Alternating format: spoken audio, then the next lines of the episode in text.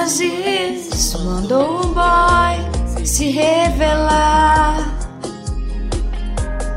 Ramos disse me atacou, vou atacar. Com a praga internada, o Mourão foi pra Angola e o Lira aqui só pode ser parlamentar. Revoltado sobe o tom e o fundo eleitoral de 6 bilhão. Na próxima ausência do Jair, eu vou torcer pro Boulos invadir. Miranda fez um drama, Miranda agora chora. Barganha com o se o presidente ignora. Na sanha da campanha, terceira via chora. Montanha de impeachment que o Lira ignora. Terceira via chora. Terceira via chora.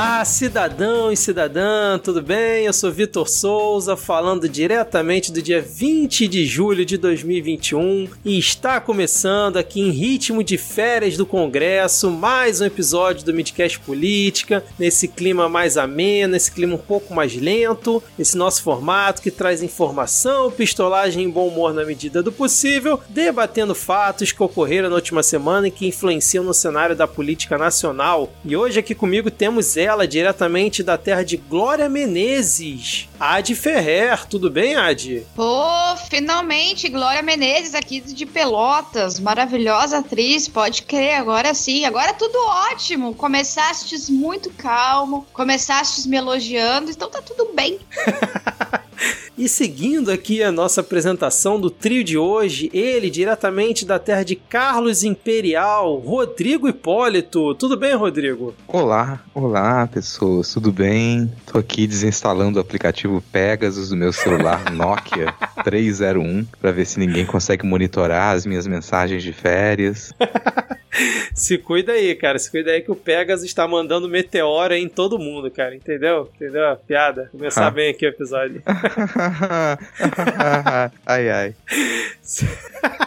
Ai, meu Deus do céu. E se você já faz parte dos 10 ouvintes, sabe como funciona a nossa dinâmica, mas se você está chegando por aqui hoje, nesse nosso formato, nós dividimos o episódio em alguns blocos, repercutindo as principais notícias da semana e no final, o momento dos salves e dicas culturais. Hoje tende a ser um episódio mais curto, né? Porque é, a galera lá em Brasília tá de recesso, CPI também, então tem pouco assunto rolando no Brasil, né? Então, lembrando que se você quiser seguir o Midcast nas redes sociais, nós estamos no Twitter e também no Instagram com o perfil podcastmid. Ad, Rodrigo, quais são as redes sociais de vocês? Eu tô no Instagram e no Twitter pelo ad underline Ferrer. E eu tô só no Twitter, morte ao Instagram. Tô só no Twitter como arroba lhama na lama, porque a lhama é o melhor animal. Então agora, sem mais delongas e sem a, a nossa voz aveludada de Diego Esquinero, que sabe-se lá onde está nesse momento, vamos iniciar. Diego Diego tá lá queimando o cosmos dele, né? Ele até perdeu o celular, porque o, o meteoro foi tão forte no celular do Diego que perdeu o celular.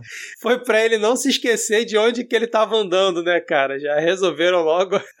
Ai, meu Deus do céu. Vamos iniciar o episódio com o bloco. O cachorro comeu o Diego!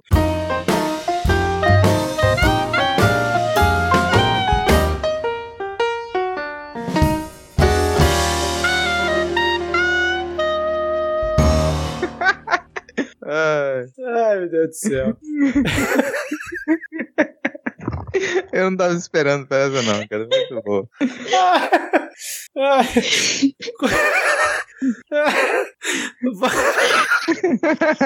oh, ah, é melhor puxar o bloco que o Vitor não vai conseguir. Depois dessa, dessa chamada to totalmente inesperada aqui que quebrou o host. Quer que eu comece? Eu não, aqui? vamos, já começou, cara. Vamos iniciar aqui esse nosso bloco com um cachorro aí que roeu o carregador da tornozeleira eletrônica do Daniel Silveira, deputado federal. Esse, esse, essa notícia era justamente pra gente começar o bloco com algum toque de humor e a Adi já fez o favor de botar isso lá em cima, né? Porque no mês passado, né, em junho, o, o deputado ele voltou pra cadeia, né? Como a gente já acho que até noticiou aqui. E uma das desculpas dele para reiter, reiteradamente desrespeitar o uso da tornozeleira eletrônica é que o cachorro dele teria é, comido o carregador da tornozeleira e aí ele, coitado, não conseguia carregar a tornozeleira, logo ele acabava descumprindo aí a ordem da justiça. E aí, o que, que, a gente comenta sobre isso? Isso é quase um jornal do absurdo, né, Ed? Essa vai estar no jornal do absurdo, porque essa aí não, não tem outra explicação. Eu, eu nem sei como começar a comentar. Ela é simplesmente absurda, essa notícia. Não, primeiro eu vou tirar a justificativa, porque o Daniel Silveira, ele ainda reside em Brasília, né? Deve estar residindo em Brasília. Não, ele estava e... em Petrópolis. Em Petrópolis? Já tá errado, cara. O parlamentar devia estar lá em Brasília, e se ele estivesse em Brasília, todo mundo sabe que as lojas 24 horas, a MPM de Brasília, todas elas vendem vendem carregadores de tornozeleira eletrônica, que é um item extremamente necessário na região. Então ali o pessoal já avisou: opa, aqui tem um mercado. Lá você consegue, do mesmo jeito que a gente compra carregador de celular aqui no supermercado, na farmácia, na banquinha de jornal, em Brasília você consegue ali o carregador e outros itens para customizar a sua tornozeleira eletrônica. Quer dizer que tem, tem skin para tornozeleira vendendo na MPM de Brasília? Não, Sim, é, Sarah, não é a Sarah Winter que tem brilhos na sua tornozeleira eletrônica? É, e tá vendo? Isso aí, cara. Você consegue, porque você é, é um mercado, você hoje em dia já tem lojinhas próprias, lojinhas de coworking, para você ter o, ali a sua tornozeleira eletrônica caprichada. Você pode fazer a sua encomenda personalizada. Se você quiser, inclusive, você pode pedir ali os adesivos do Medo e Delírio em Brasília para poder adesivar a sua tornozeleira eletrônica. Se uma loja dessas não tiver no Rio de Janeiro, olha aí a oportunidade de empreendimento. Vocês estão perdendo um grandíssimo mercado. É, porque aqui no Rio de Janeiro, né, quase toda semana tem alguma operação da polícia na Câmara Legislativa ou num condomínio da Barra da Tijuca, que por acaso geralmente é vizinho do presidente da República. Então, realmente, assim, tem bastante público também, né? Meras coincidências. Sempre, sempre coincidência. E aí, outras justificativas que ele usou foi que ele usa um anti-inflamatório que provoca muito sono, e aí ele, pô, esquecia de carregar o aparelho também às vezes, pô, quem nunca, né, cara? E ele falou que há é, frequentes interrupções de fornecimento de energia em Petrópolis, e aí também impedia ele de, de carregar a tornozeleira eletrônica. É, eu acho que tem na reportagem dele, ó, cadê aqui na reportagem? Cara, era um número absurdo, acho que foi mais de 100 vezes que ele ele que ele desrespeitou, né, cara? É, não tem aqui nessa reportagem,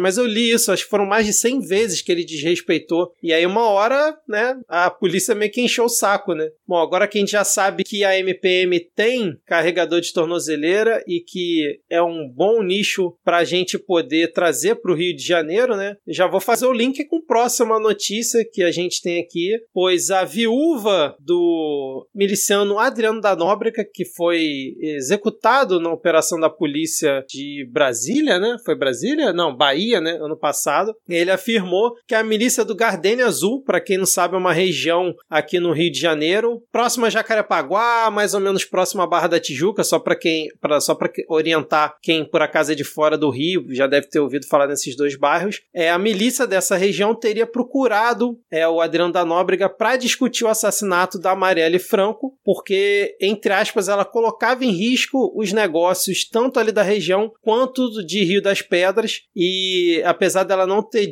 apesar do nome da pessoa não ter sido divulgado, um dos chefes da milícia do Gardênia é o ex-vereador Cristiano Girão, que já estava sendo é, investigado antes, né? Aí também rolou uma polêmica que é, muitas pessoas comentaram que isso poderia ser talvez uma coisa para confundir a investigação, já que a área de milícia de Rio das Pedras, né, a milícia que comanda ali é diferente da milícia que comanda o Gardênia. Eu não tenho essa informação, confesso que eu não não sei, mas eu vi algumas pessoas comentando isso. E aí eu queria saber o que, que vocês acham disso, já que foi logo depois que aquelas promotoras do caso decidiram deixar o caso da Marielle, né, da investigação, e até o Freixo divulgou, falando que era um absurdo o que estava acontecendo, e agora vem essa notícia. Cara, eu acho tudo muito confuso. Tudo muito confuso. Depois de tanto tempo de investigação, a gente não ter uma linha nítida assim, tudo bem, não dá para você divulgar tudo o que tá acontecendo nas investigações, mas as promotoras pedirem para sair do caso mostra que a confusão não é só do público, não é só a gente que tá estranhando que não que, que a coisa não ande, né? Que você não tenha nenhum indicativo de responsabilização até agora. E, e esse é um vereador, né? Esse vereador, que é o Girão, que foi colocado na roda, é, às vezes parece muito conveniente também que, que tenham colocado o Girão na roda. Porque eu repeti, né? Porque o Vitor não tinha rido. Eu não tinha, não tinha prestado atenção. Parece conveniente, mal. porque, se eu não me engano, ele já é investigado por outros, outros nove possíveis é, assassinatos que ele estaria envolvido neles. Uhum. Então, e é um nome que já tinha sido aventado. É. No, no, ano passado já tinham comentado, ou dois anos atrás, não sei, já tinham comentado o nome dele. Então parece muito, muito é, óbvio isso, assim. Nossa, por que, que vão trazer isso agora? Parece um desvio de foco, realmente. Apesar de quem tá de fora falar, opa, olha só, vão aparecer novos nomes, você cria aquela expectativa, na prática não se revelou grande coisa. Porque você, essa, esse depoimento, essa delação, ela não, não aparentemente não veio com provas, você traz uma nova história, uma história que ela não tem conexão com o que já estava sendo investigado, você retorna um nome que já tinha sido citado antes numa linha que pelo visto não foi para frente, embora seja um sujeito que ele mereça ser investigado e aparentemente ele tem conexão com todo tipo de milícia e com todo tipo de, de crime envolvendo miliciano também, né? Mas fica essa, essa sensação de que é mais uma interferência, é mais uma maneira de você criar uma narrativa diferente daquela que a investigação tem seguido e assim você atrasar o que já estava em andamento. O que também nos leva a pensar que, peraí, se resolveram fazer essa, inter essa interferência agora, é porque a coisa estava andando.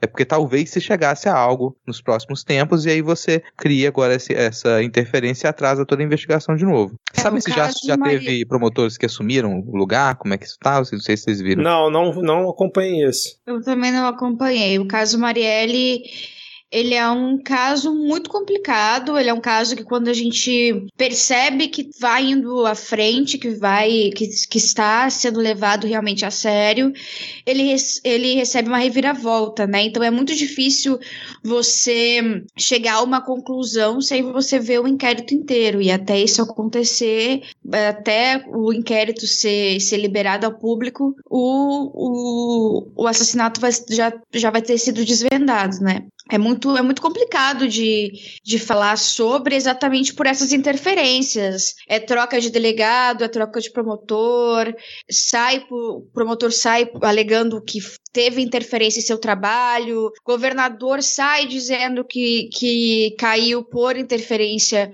por tentativa de interferência nesse inquérito, então tem coisas muito grandes envolvidas no caso Marielle. Isso já não tem, já não se tem mais dúvidas. Parece que mexe em um vespeiro gigante, e o caso desse depoimento da, da viúva mexe em outro, em outro vespeiro, e mesmo assim a gente não, é, é o que o Rodrigo falou, tanto tempo de investigação e a gente ainda não tem uma linha concreta. A única coisa que a gente sabe é que se sabe até agora, né, que quem matou a Marielle era vizinho de Jair Bolsonaro.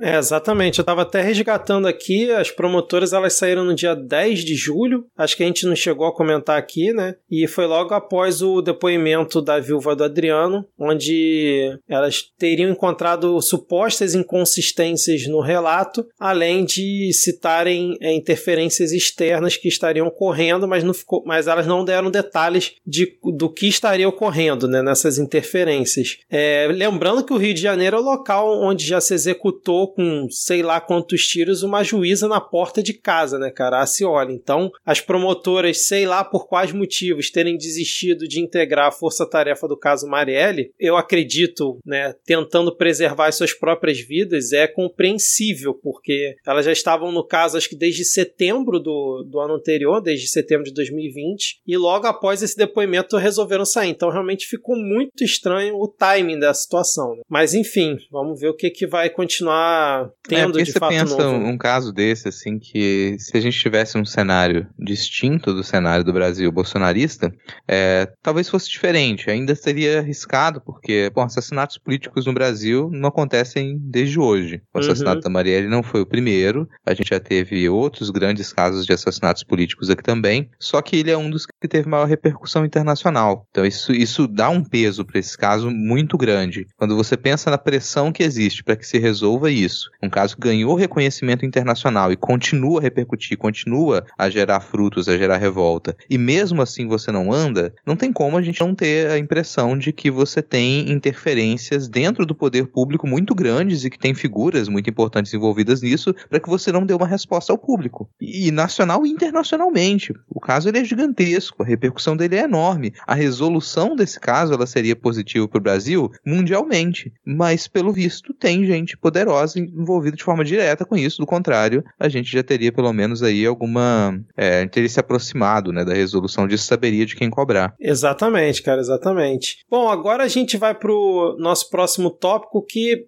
assim, tudo tá linkado, né? Apesar da gente não, fal não falar mais de milícia, que foi esse assunto que a gente comentou, né? A gente vai falar de uma pessoa que tinha como advogada, que tem como advogado, e que esse advogado era cargo de confiança dentro do Ministério da Saúde, até pouco tempo atrás, e que defendia miliciano até outro dia, né? E eu vou falar de Eduardo Pazuello, que tem esse advogado que eu acabei de descrever agora há pouco, pois o Pazuello, é, após vídeo divulgado pela Folha de São Paulo no último dia 16 de julho, estaria negociando, cara, a compra da Coronavac com uma intermediária, o senhor, como é que era o nome do cara? Senhor Philip, né? Senhor John, senhor John, pelo triplo do preço que eles compraram com a com o Butantan. né? O Butantan foi 10 dólares, né? E parece que esse essa compra seria por volta de 30 dólares, alguma coisa assim. Estaria negociando 30 milhões de doses. E aí no vídeo aparece o Pazuello apertando a mão do cara, falando: Ó, estamos aqui buscando mais doses para integra integrar o nosso PNI e tudo mais. E na resposta o Pazuello falou que não, não negociei nada, eu só fui lá apertar a mão dos caras e, e dar um oi no final da reunião. E tá tudo certo. E aí, como é que vocês viram isso? O nome da empresa era World Brands, uma empresa de Santa Catarina, cara. Sabe aquele cara no TikTok que ele simplifica as coisas? Eu acho que é basicamente isso, assim. Ele é um cara, tipo, ele pega os vídeos das pessoas cortando, tipo, uma banana cortando com a faca, e aí ele pega, assim, e mostra a banana. Eu vou mostrar pra vocês depois o vídeo.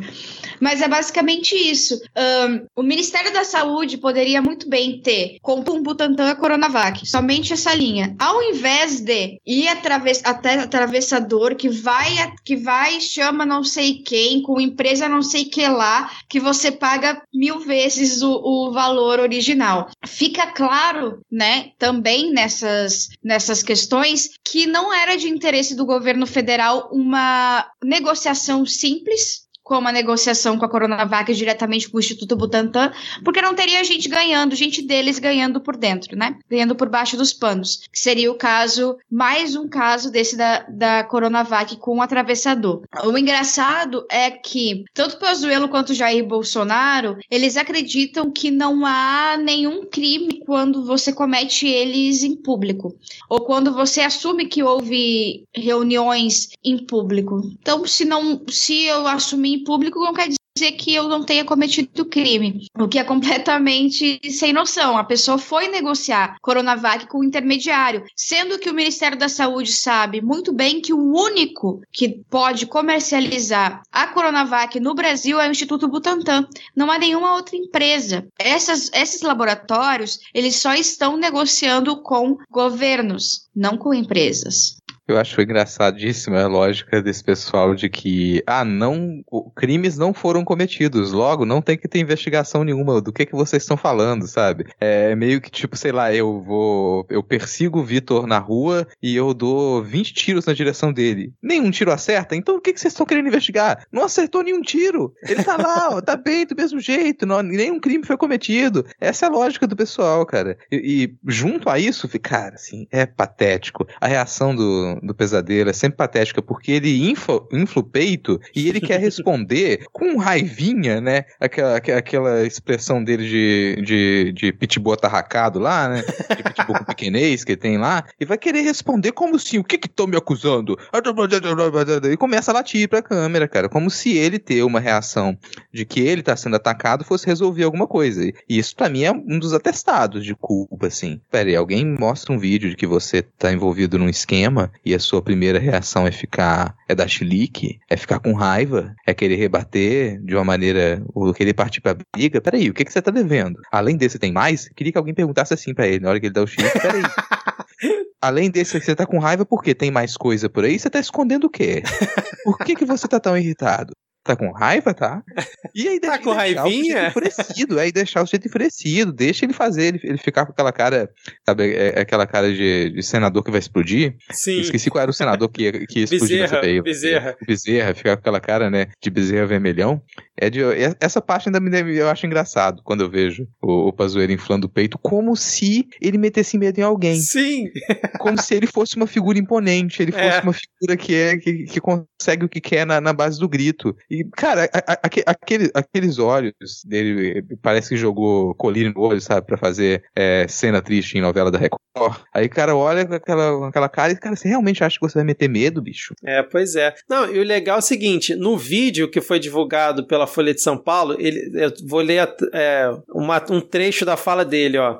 Abre aspas. Já saímos daqui hoje com o memorando de entendimento já assinado e com o compromisso do Ministério de celebrar no mais curto prazo o contrato para podermos receber essas 30 milhões de doses no mais curto prazo possível para atender a nossa população. Fecha aspas. E aí o cara depois vem me dizer que ele não estava negociando, ele foi lá só dar um oi para os caras. Assim, é legal que tá registrado, né? E eu acho engraçado também eles falarem, não, mas e se a gente tivesse negociando, acho que o Bolsonaro falou isso também, né? Se a gente tivesse negociando algo irregular, a gente estaria no, nos porões, no subsolo, sem ninguém ver, como se nunca tivesse ocorrido de um assessor de um, um ex-deputado, um ex-ministro sair correndo com uma mala cheia de dinheiro de dentro de um restaurante, cara, como se nunca tivesse acontecido isso no Brasil, por exemplo, para quem quisesse ver. E uma outra coisa que eu achei também curioso que nessa mesma semana agora, depois que saiu do hospital, o Bolsonaro veio de novo novo atacar a Coronavac. Às vezes ele fala Coronavac, às vezes ele não fala, dizendo que as pessoas não estariam querendo se vacinar com Coronavac lá em São Paulo, porque ele estava no hospital em São Paulo, e que ninguém está querendo essa vacina aí. E aí eu fico me perguntando o seguinte: o Ministério da Saúde recebeu mais um milhão de doses da, da Coronavac essa semana, do acordo com o Butantan. Se ele realmente tivesse desconfiado da eficácia da Coronavac, fosse uma porcaria, e ele quisesse deixar o, o prejuízo prejuízo, vamos dizer assim, do investimento todo com Dória, ele podia muito bem ter comprado milhões de doses da Pfizer, da Janssen, de qualquer outra, né, que já estava com um resultado bonitinho, já estava querendo vender para ele e deixava a Corona de Vac do, do, de lado, né? Aí agora, o cara, sei lá, quase metade do, do PNI do Brasil foi de Coronavac porque era o que tinha à mão e ele apostou claramente na imunidade de rebanho, não deu certo, viu que a merda estourou e aí correu atrás para comprar. Ao mesmo tempo em que negociava paralelamente para comprar Coronavac por intermediário e agora chega meses depois que a vacinação tá andando e que o Brasil agora tá focando mais na AstraZeneca e na Pfizer, vem querer desdenhar da Coronavac dizendo que a população não tá querendo é, se vacinar com ela. Ou seja, a narrativa deles, né, como diz Marcos Rogério, aí cria-se uma narrativa. Não se sustenta dois dias, cara. Fica claro o, o movimento que eles estão fazendo em relação a isso. E mesmo assim, as pessoas continuam levando a sério o que essa galera fala. É, sei que a gente, cansa, a gente cansa de falar isso aqui, mas eu fico sempre é, impressionado com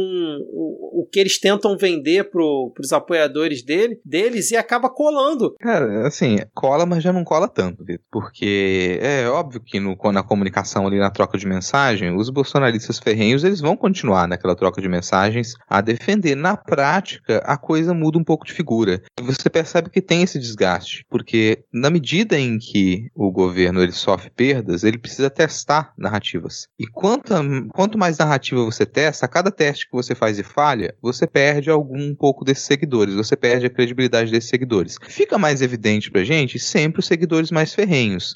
Mas para mim dá para dizer que tudo que o governo fala agora continua válido e continua reverberando do mesmo jeito na base sólida, na base rígida. Ela começa a se desgastar. Esse povo não vai do nada sair falando: "Nossa, estou completamente arrependido, desculpa Brasil, nunca mais farei isso". Fora Bolsonaro, não vão começar a fazer isso dessa maneira, não vão empunhar um Lula 2022, mas que começam a ficar mais constrangidos de fazer essa defesa ou ficam tentando encontrar outros caminhos para poder defender o governo e na medida em que esses caminhos falham e falham e falham e a pessoa embarca num caminho logo na sequência, os próprios líderes de grupo de discussão, no grupo de WhatsApp, os eh, admins de grupo de WhatsApp, o, a comunicação do governo vai e desmente aquela pessoa que se prestou a repetir aquela narrativa, isso começa a surtir um efeito, começa a tirar esse apoio do governo e eu, e eu tenho percebido isso com, com esses apoiadores. Eles têm ficado mais constrangidos de defender aquilo e vão tentando dar volta, dar volta, às vezes até evita falar o nome do Bolsonaro, que antes não era uma coisa comum. Sempre que vinha na discussão, era sempre lá, o louvor a ele, louvor ao presidente, louvor ao Bolsonaro, louvor ao mito. Agora não. Você percebe que isso diminui, diminui as menções, porque o pessoal não quer colocar o nome dele. Cita outras coisas, começa a, a discutir outros assuntos para se desvincular da própria imagem do presidente. Tem ficado mais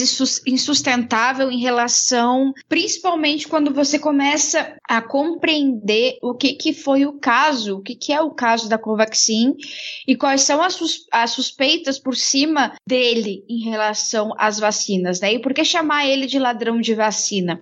Isso é muito, é muito importante a forma como se como a gente caracteriza ele, justamente porque é o que, o que o pessoal entende, é o que a população entende. O cara roubou vacina. O cara roubou vacina em nome de figurões do Centrão já conhecidos, que a gente já sabe que são um bando de picareta, e é isso aí. Então começa assim a, a se desgastar esse, esse núcleo duro, né? É óbvio que essas pessoas ideologicamente elas seguem bolsonaristas. O problema é que realmente essas questões de corrupção em algumas pessoas já começa a pegar, em alguns grupos já, a gente já começa a ver uma, uma dispativas entre pessoas que falam que é necessário a defesa incondicional de Jair Bolsonaro e filhos, e outras pessoas que começam já a questionar. Não, mas vocês não acham estranho essa, olha essa conversa, olha essa, essa prova aqui. Então tem o Rodrigo tem razão, assim, ele tem razão. E o escândalo da vacina, ele começa a, a derrubar o Bolsonaro por dentro, a implodir, né? Eu não sei se vai se sustentar até 2022, mas é uma realidade, não tem se sustentado mais muitas das narrativas. Ele tem estado meio o Bolsonaro inclusive tem estado meio encurralado, ele não tem conseguido lançar novas narrativas porque ele não, ele tá gastando toda a sua energia se defendendo dos fatos, né? É, cara, eu queria muito tá com essa confiança de vocês, sério, porque a galera bolsonar, bolsonarista raiz que eu via antes, eu continuo vendo defendendo qualquer absurdo que ele, que ele joga, cara. Mas enfim. É, aí você vai e de, de, aos poucos você pergunta pra essa galera: ah, tá, tá falando aquilo ali, você se vacinou? Aí daqui a pouco você vai perceber: sim, me vacinei. E aí o pessoal vai sempre, vai sempre arrancar a micro desculpa. Que seja a micro desculpa, ah, me vacinei, mas não foi Coronavac, mas tu se vacinou. É. Porque todo mundo vai se vacinar. Não interessa se o presidente tá, can, tá cantando lá, interessava no começo. Agora, desgastou tanto que só realmente ali a pessoa, a pessoa que já fez o pacto de sangue com o Jair é que vai se levar isso até o final, cara. Tipo Carlos Lamberes da vida.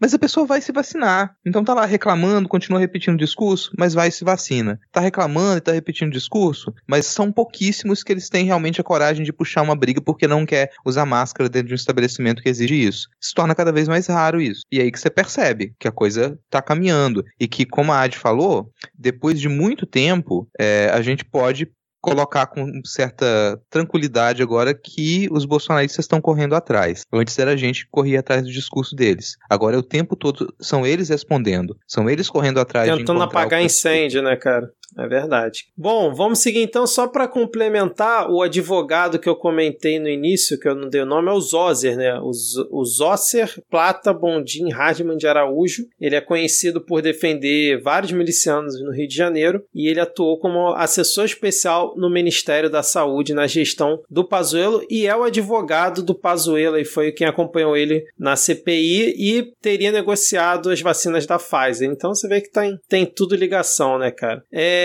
vamos pro próximo tópico. Eu não sei se vocês acompanharam, mas o Mourão ele esteve na Angola. A gente comentou aqui, né, que ele ia para Angola no mesmo tempo em que o Bolsonaro ia ficar hospitalizado, o Brasil ia ficar meio que sem presidente, não que tem agora, né, mas enfim, oficialmente, né? E o Mourão teria aproveitado essa viagem na Angola para poder fazer lobby pela Igreja Universal. Vocês viram isso, cara? Cara, para mim o motivo principal da viagem dele foi esse. Foi tanto porque tem uma pressão enorme das lideranças da Igreja Universal aqui depois do que aconteceu lá em Angola, né? Para quem não acompanhou, o governo de Angola, com toda razão, está puto com a Igreja Universal e mandou fechar é, uh, os estabelecimentos da Igreja Universal e expulsou o pessoal de lá. E tem uma pressão real da base do governo que tem ligação ali com, com a Igreja Universal para que o governo interfira a favor. Só que o governo de Angola não está muito não tá muito afim de criar diálogo em cima disso, sabe? Não tá querendo que esse pessoal se crie lá, ok. Angola tem os problemas deles, tem os problemas de lá, e não, definitivamente não, não, não é um governo que a gente vai começar a tecer elogios aqui, mas nessa hora a gente regozija, né? Que pelo menos algum país resolveu expulsar esse bando de picareta golpista em formato de igreja de lá, porque, é, cara, é um grande esquemão. Sim. É um grande esquemão, um esquemão gigantesco para poder arrancar dinheiro das pessoas, e que a gente mantém aqui no Brasil. A gente mantém, a gente mantém dentro do nosso governo, a gente mantém junto com o nosso empresariado. É o empresariado da fé que a gente mantém aqui e não se criou em outros países. Aliás, isso pode se tornar uma, uma boa tendência, eu espero que se torne tendência, onde existir filial dessa empresa da fé, da Igreja Universal, que ela seja fechada. O que você consiga fazer com que esse, esse pessoal ganhe, é, pague imposto suficiente para poder compensar o mal que eles fazem onde eles criam raízes, né? Entre os crimes também está em lavagem de dinheiro, né? Que eles estão envolvidos lá na, na Angola. E é um dos motivos porque o governo angolano não está muito afim. E para o Bolsonaro, isso é uma crise gigantesca dentro do dentro da base evangélica, né? Como assim? Da Angola fecharam a TV Record, que é do Macedo, fecharam templos, mandaram todo mundo embora e não quiseram saber de desculpas nem nada assim. O brasileiro adora uma desculpa, né? E uh, é interessante que o Bolsonaro ele ficou razoavelmente uh, desesperado com a crise na base, que ele levou, mandou o Morão para lá justamente quando ele ficou doente e aí coincidentemente coincidentemente não tinha ninguém no país para assumir, né? Que coisa muito louca que foi isso. Exatamente. Aí parece que o Mourão confirmou ao Estadão que ele esteve com o presidente de Angola e que ele teria, por orientação do Bolsonaro, conversado com ele sobre essa situação da Universal. E aí, como o Rodrigo comentou, né, que Angola não está muito afim de receber, é, eles já teriam rejeitado receber uma delegação de parlamentares brasileiros pró-Universal é, depois de um pedido feito feito pelo, pelo Mourão. É, o presidente teria rejeitado, falou que isso não é, não é assunto para ser tratado pelo executivo, que não tem que ter reunião bilateral nenhuma com esses parlamentares, com essa comitiva. Né? Enfim, torcemos aqui pela briga e que sempre perca a Universal, né, cara? Acho que isso aqui é consenso entre todos. Fica aqui um abraço pro meu amigo Silvio, que está sempre comemorando lá no nosso grupo a cada, cada templo que é tomado aí pelo, pelo governo e os bispos são expulsos de lá, cara. Bom, é, próximo tópico aqui que a gente tem é a incrível recondução de Augusto Aras da PGR. Jair Bolsonaro hoje recomendou a recondução do Augusto Aras, cagou novamente para a lista tríplice escolhida pelo Ministério Público e já foi encaminhado para o Senado. E eu pergunto para vocês: a gente já falou sobre o nome do André Mendonça, né, pro STF, que o Senado vai ter que avalizar. Vocês acham que o Senado vai sentar em cima, vai enrolar ou vai simplesmente aceitar a recondução do Augusto Aras? Prognósticos. Eu acho que vai aceitar, cara. Eu acho que vai aceitar e fica aqui também o indicativo de que isso é uma pequena humilhação para Augusto Aras. Eu acho, ele tava ali, cara? ele tava ali na competição. O Augusto Aras ele queria a cadeira dele no STF. Ele não teve a cadeira dele no STF, agora ele fica com um prêmio de consolação, que é ser reconduzido à PGR. Mas eu acho que é humilhação. tá- Eu acho que ele tá feliz no fim das contas, cara. Feliz, ele estaria feliz. se- Pô, quem é que fica feliz ele perdendo? Ele perdeu, cara, a corrida. Esse negócio era, ah, vai vir com valorização agora. Do, ah, o importante é competir. Ele disse que se sente honrado, cara. Ele disse que se É sente claro honrado. que ele disse que se sente honrado. Ele vai, ele, ele, ele vai pra, pro, pro microfone e vai falar, vai se fuder, toma essa PGR no cu. Não vai falar, falar isso, cara. Ele, inclusive, porque ele continuar na PGR, dá a chance de que ele ainda ele mantenha a sua, 2023, a sua né, cara? Possível candidatura no futuro a uma vaga no, no STF, mas era o que ele queria. E como ele já tá lá e já tem tanta coisa pro Senado resolver nesse tempo que a gente vive agora, e quando voltar do recesso, eu não, não, não acredito que eles vão embarrear essa recondução dele, não. Eu tô contigo Eu nessa. acho que nem a recondução de Aras, nem o André Mendonça, eu acho que não vai ser barrado, não. E eu acho que o, que o Aras já deveria saber que isso iria acontecer. Ele estava fazendo um trabalho tão bom na PGR, né? Ele já estava barrando tanta coisa que poderia ferrar com, com a vida de Jair Bolsonaro. Esse era o destino dele. E vale lembrar que a gente tem aí daqui três meses o relatório de Renan Calheiros, que ele teria que analisar, né? Então quem senta em cima é Aras. Eu acho que é uma é- era a escolha óbvia de Jair Bolsonaro. Se o Aras pensou que ele iria ser levado ao STF e a, o PGR ia ficar ali com qualquer um, a culpa é dele por ser tão competente sendo um poste.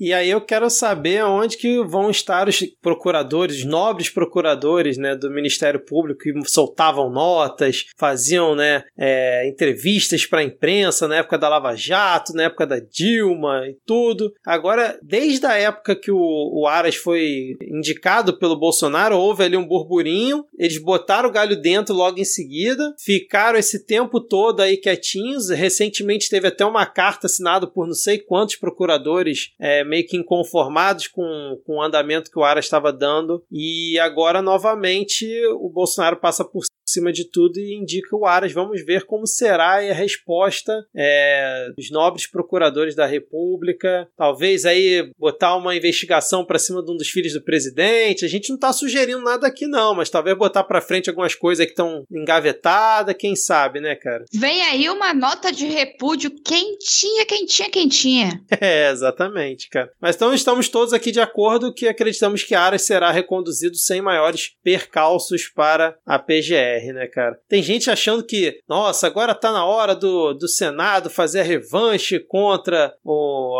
o Bolsonaro, não sei o quê. Esquece, gente, esquece, porque isso Ah, o provavelmente não vai pessoal acontecer. entrou numa alucinação coletiva de que você tenha é, uma oposição muito maior no Senado do que na verdade existe, por conta da CPI. O pessoal criou, talvez não acompanhasse o Senado, não sabe como o Senado é dividido. A gente, quando começou a CPI, a gente comentou isso, que a organização do Senado entre oposição e governistas ela é um pouco diferente da Câmara. Então não dá para no Senado você simplesmente falar, nossa, oposição esquerda, governistas direita. Não, não funciona assim no Senado. E aí o pessoal começa a acompanhar a CPI, observa diversos senadores fazendo críticas ao governo, é, puxando investigação, e imagina que esse pessoal tá de algum lado progressista, talvez. Imagina Tipo que esse pessoal tá realmente. É, imagina que eles estão realmente interessados em embarrear a maioria das movimentações do governo. E não. Esse pessoal vota a favor da maioria das pautas do governo. Eles continuam mantendo aquele sistema lá do mesmo jeito. Alguns deles não gostam do Bolsonaro, porque eles têm as, as suas, a, a sua, as suas expectativas de crescimento na carreira política e a existência do Bolsonaro e do bolsonarismo ali impede que a carreira deles continue a deslanchar.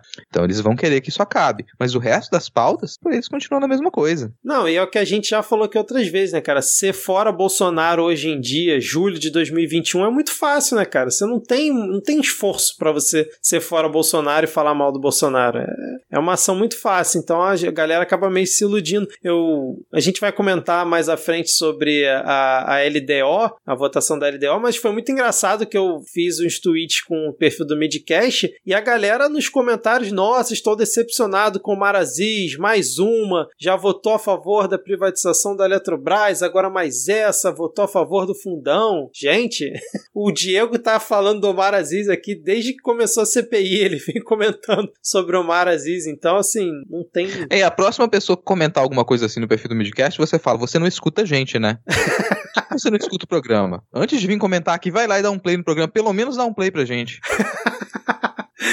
Ai, ai. Bom, é... vamos aqui para o nosso último tópico aqui desse bloco, falando em play, falando em audiência. Vamos dar um pouquinho mais de audiência para esse espantalho criado por Jair Bolsonaro, que é o voto impresso, que depois virou voto auditável e agora é contagem pública de votos. Cada hora eles vão inventando um termo novo para justificar essa ideia maluca, porque o Bolsonaro disse aí na última segunda-feira, vulgo ontem, do dia que a gente está gravando, que ele cogita desistir da eleição de 2022 se não tiver realmente voto impresso. E aí eu pergunto para vocês: isso é letra A, cortina de fumaça, letra B, verdade ou letra C, mentira? O que que vocês acham? Cara, isso é letra D. Isso é uma nítida tentativa do Bolsonaro ganhar os corações da esquerda.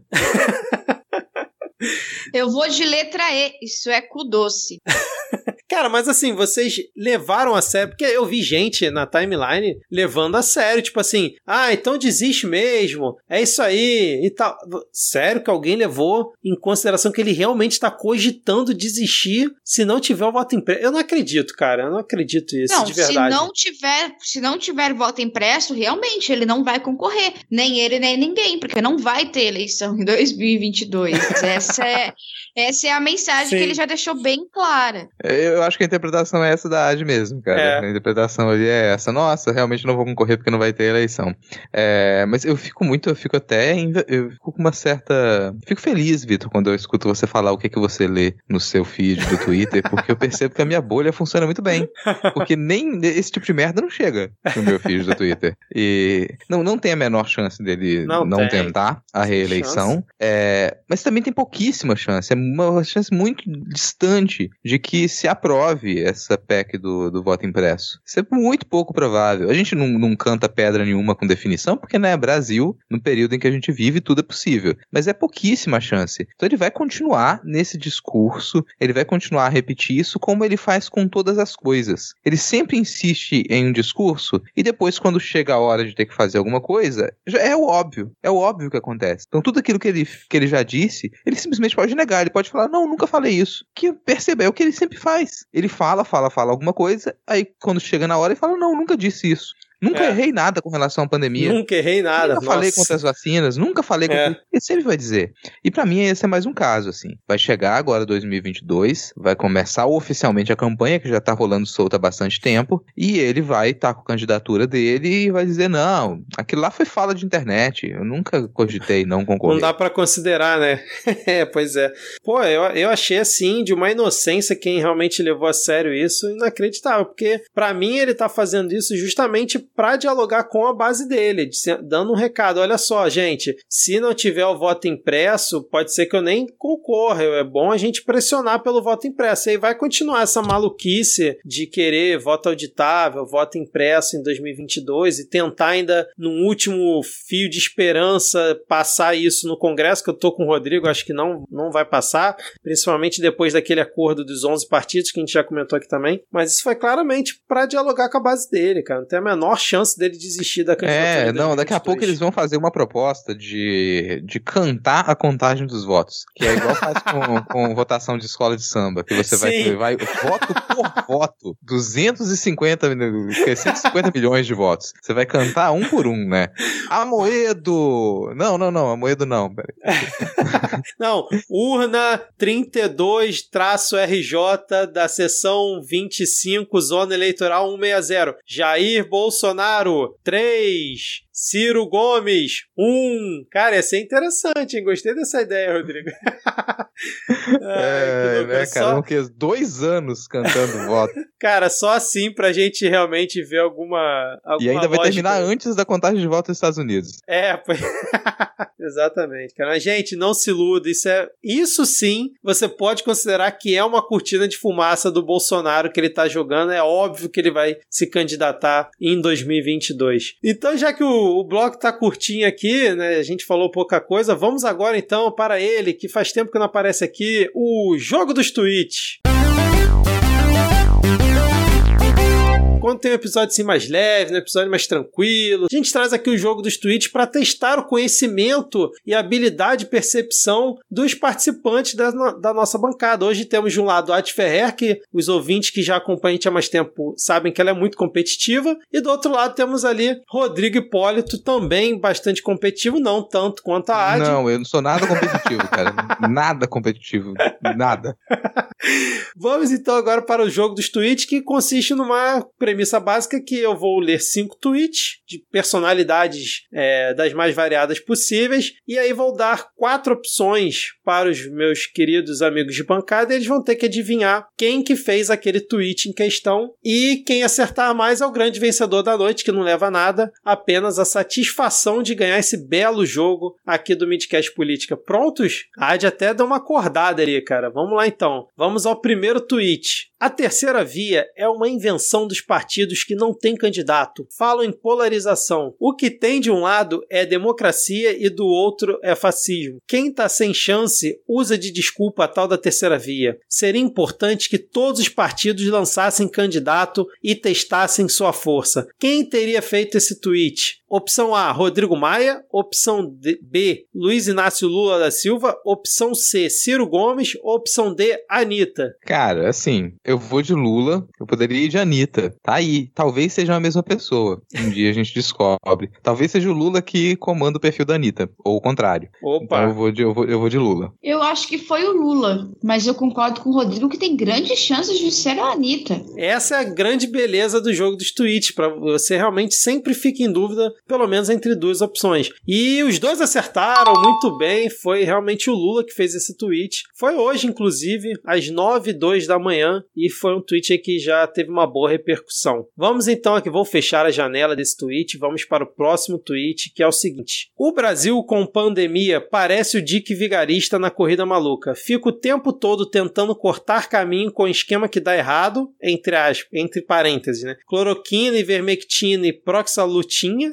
fecha parênteses, quando já teria chegado se investisse na corrida, abre parênteses, vacina e fechamento, fecha parênteses. Tem que ouvir menos vigarista. Opção A, quem teria escrito esse tweet? Opção A, Atila Yamarino. Opção B, Joyce Halseman. Opção C, Juliette. E opção D, Edir Macedo.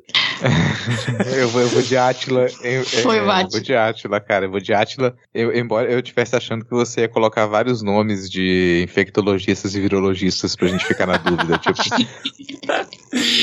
ah, é, hoje eu tô... cara do Atila, cara. Hoje eu tô legal com vocês e realmente foi o Atila, Atila e a Marino. Hoje foi feito hoje esse tweet também. Também teve aí uma boa repercussão, viralizou bem. O Atila imunizado agora, né? Vamos pro próximo tweet aqui, que é o seguinte: esse Bolsonaro não tem mesmo vergonha na cara. Fico feliz que o intestino do presidente tenha voltado a funcionar e está alimentando bem os seus pensamentos. Modo quinta série do Jair Bolsonaro e tem o um print de uma notícia que diz o seguinte: Bolsonaro ironiza Dória. Abre aspas. Duas Coronavac, máscara, talquinho no bumbum e foi reinfectado. Fecha aspas. Só para posicionar quem tá meio perdido, o Dória anunciou é, no final de semana que estava com Covid. Quem teria feito esse esse tweet. Vamos lá. Opção A, Arthur Lira. Opção B, Tel Becker. Opção C, Alexandre Frota. E opção D, Supla. Frota, foi o nosso querido novo comunista. Foi o Frota.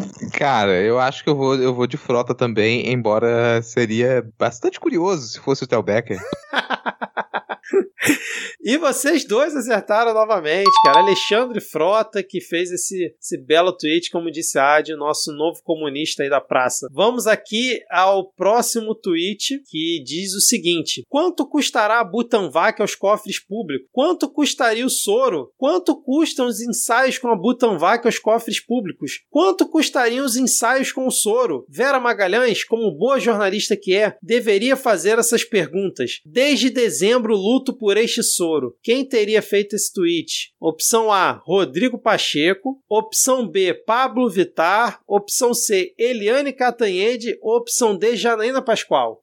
Essa foi a dor da Janaína Pascoal e a gente sabe quanto custou a porra do golpe de 2016, 45 mil reais. É isso aí, cara. É isso aí. Se eu tivesse dúvida agora, as minhas dúvidas elas foram, foram embora com esse, com esse comentário da né? 45 mil reais e três moedas de prata. e 500 mil mortos. Exatamente. E vocês dois acertaram novamente. Janaína Pascoal fez esse belo tweet. Bom, vamos então aqui para o último tweet de hoje nesse jogo dos tweets. E a mensagem é a seguinte. A felicidade da vida está em fazer e não em ter. Quem teria feito esse tweet? Opção A, Karl Marx.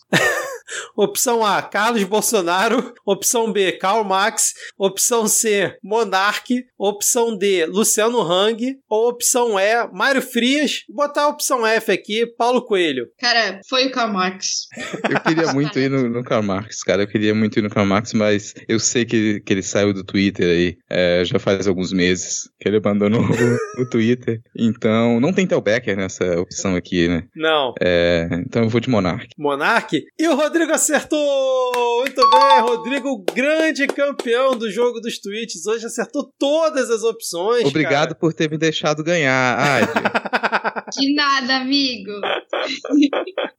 Rodrigo, grande campeão de hoje. Muito bem, Rodrigo. Você disse que não era competitivo, mas foi lá e mostrou o contrário, cara. Mostrou. Eu que... nem me lembro a última vez que eu ganhei alguma coisa.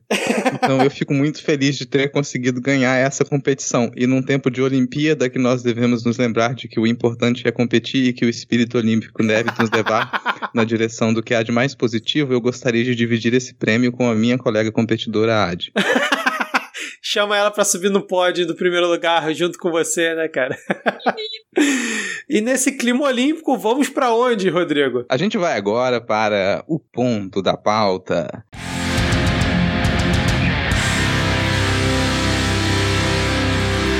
E no ponto da pauta de hoje, a gente não começa com palco mundo, o palco mundo está desativado, as luzes estão apagadas, a gente está naquele clima de espera, luzes amenas, a gente vai para um palco paralelo, a gente vai para o palco que ninguém, aquele palco que ninguém gosta, gosta muito, que ele é meio esquisito, né? Quer discutir legislação orçamentária.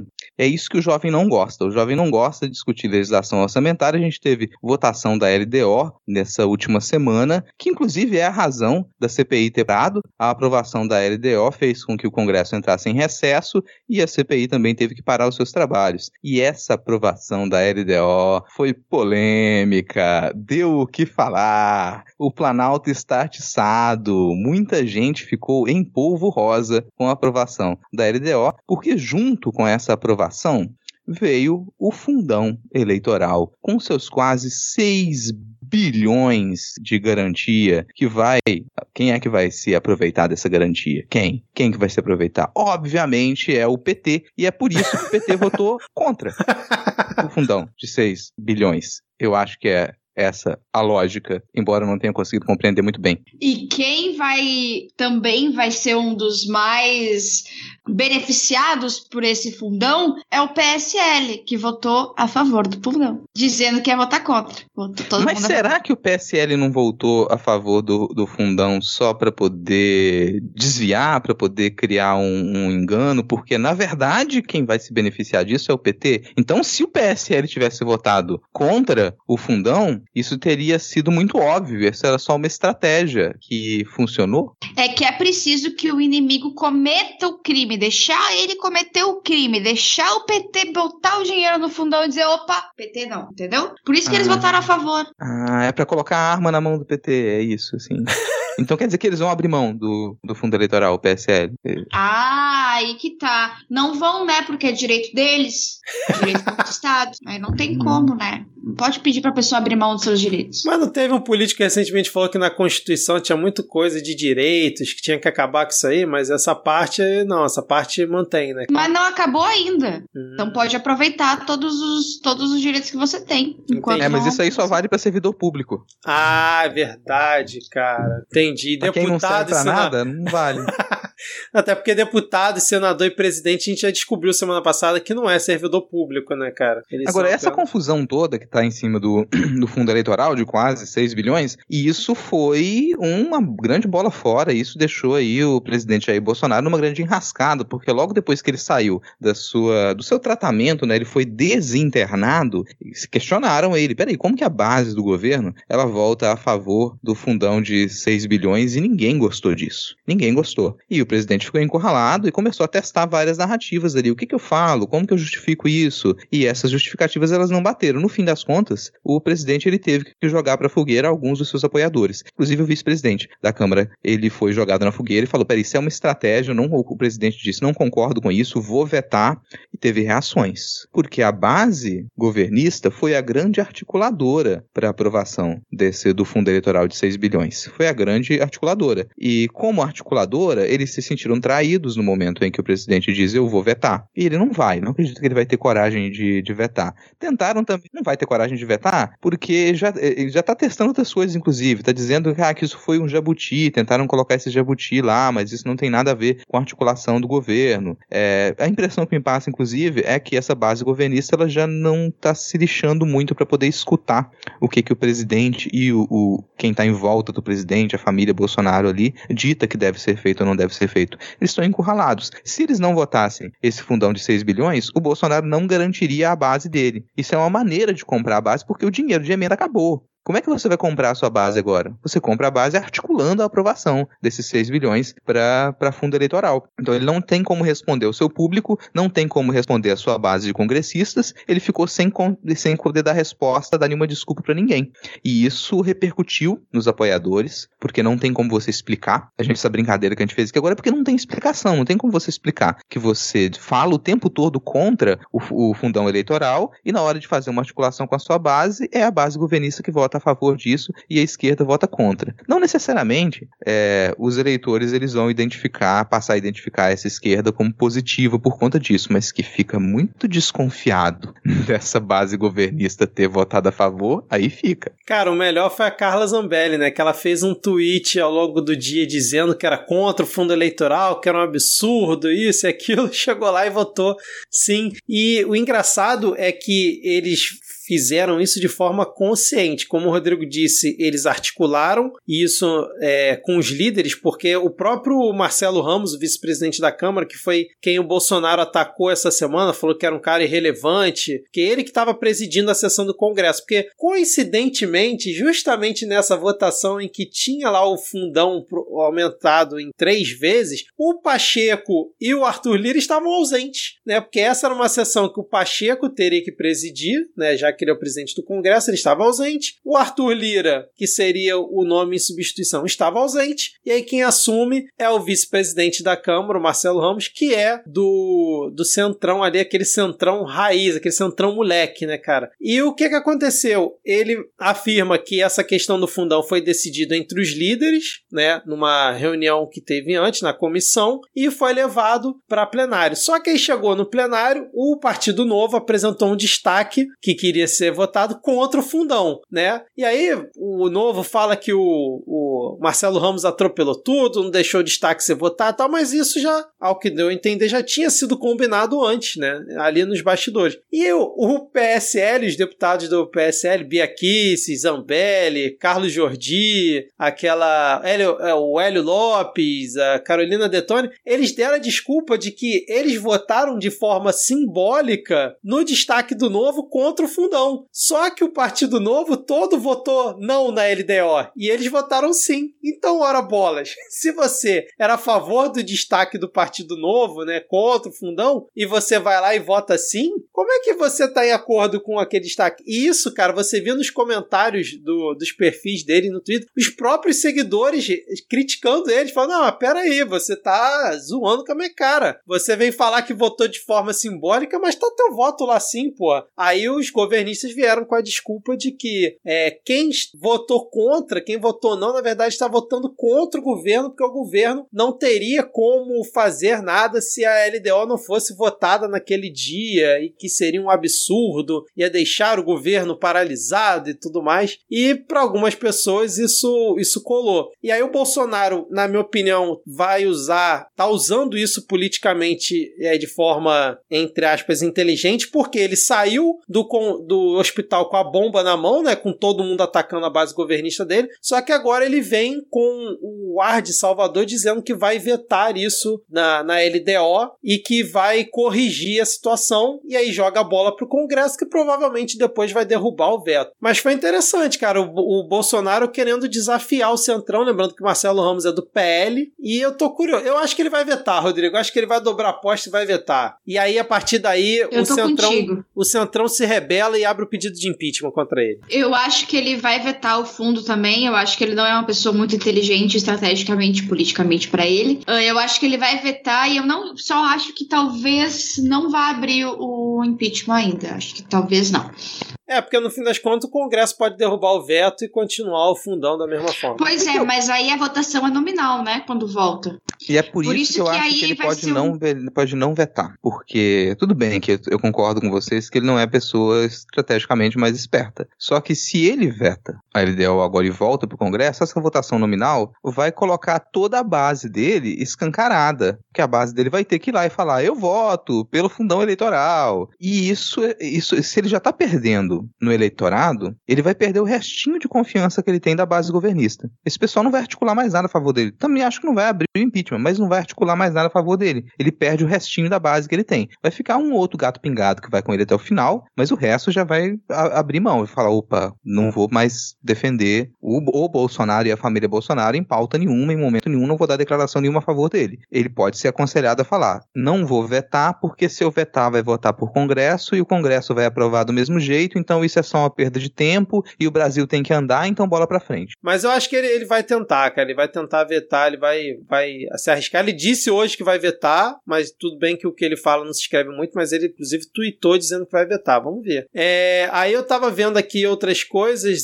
desse dessa LDO. Permite que o governo fique com as contas no vermelho até 170 bilhões de reais, né, chamada meta fiscal, em 2022. O censo finalmente realmente está contemplado dentro dessa LDO. Não falaram de onde vai vir o dinheiro, mas está contemplado. Já conversou aqui outras vezes sobre a importância do fundão né, para bancar as eleições, que a, a, eleição né, tem um custo, realmente, com esse fundo eleitoral, já que não tem financiamento particular, financiamento privado nas campanhas, né, você consegue teoricamente democratizar mais a coisa, né, então qualquer um poderia ter acesso para poder é, ter verba para fazer sua campanha. Mas é curioso curioso isso aumentar justamente no ano em que as eleições são teoricamente menores, né? Já que em 2022 as eleições são para deputado, né? É, para deputados, senadores, é, governadores e presidentes, sendo que tem muito menos candidato do que teve, por exemplo, em 2020, onde o fundão foi bem menor, né? Você... Mas daí quem vai sustentar a... o governo Bolsonaro? Pois é, vocês acham que esse aumento foi justamente o preço cobrado pelo Centrão ao governo? Um dos um é, dos porque preços. você tem que considerar que é, a inflação ela está comendo o salário do trabalhador. E a cesta básica encareceu, a cesta básica ela triplicou de preço. Aí você pensa nos candidatos que vão ter que comprar a cesta básica para comprar voto. Se você não aumenta o fundão eleitoral, esses candidatos não vão ter condição de poder comprar voto com cesta básica. Exatamente, cara. Agora que, assim, eu achei uns carnes, caras aumentarem para 6 bilhões, né, cara? Justamente aí a gente no meio da pandemia e logo na eleição que é menor é, é brincadeira, cara. Eu vi que também tinha um contemplado que ia ter um gasto menor com saúde e educação, né? Né? Ou, ou é alguma coisa que se você pudesse cortar dessas pastas, você poderia cortar, né? Quando fosse votar orçamento. Eu não sei se vocês chegaram a ver isso. Teve essa, esse ponto? Não cheguei Cara, a ver. é, eu não vi em detalhes, não, mas você tem ali uma, uma escala de, de quais pastas você pode cortar na medida em que você se aproxima da, da meta fiscal. E a ideia era que pastas como saúde, educação, elas fossem para o final, né? Que você não pudesse cortar dessas pastas. Mas aí você observa que a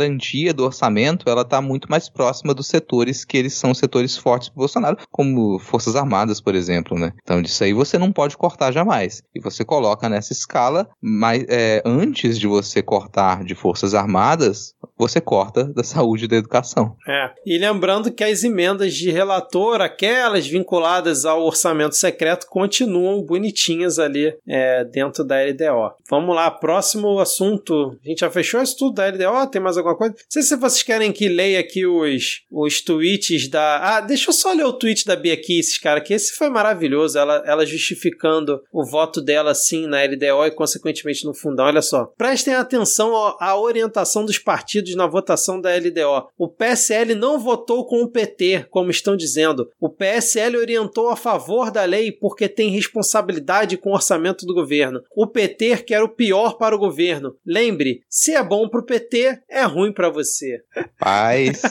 rapaz, assim. É quase slogan, ele- né? Assim, é, é é a voz da Joyce, no fundo, né, cara?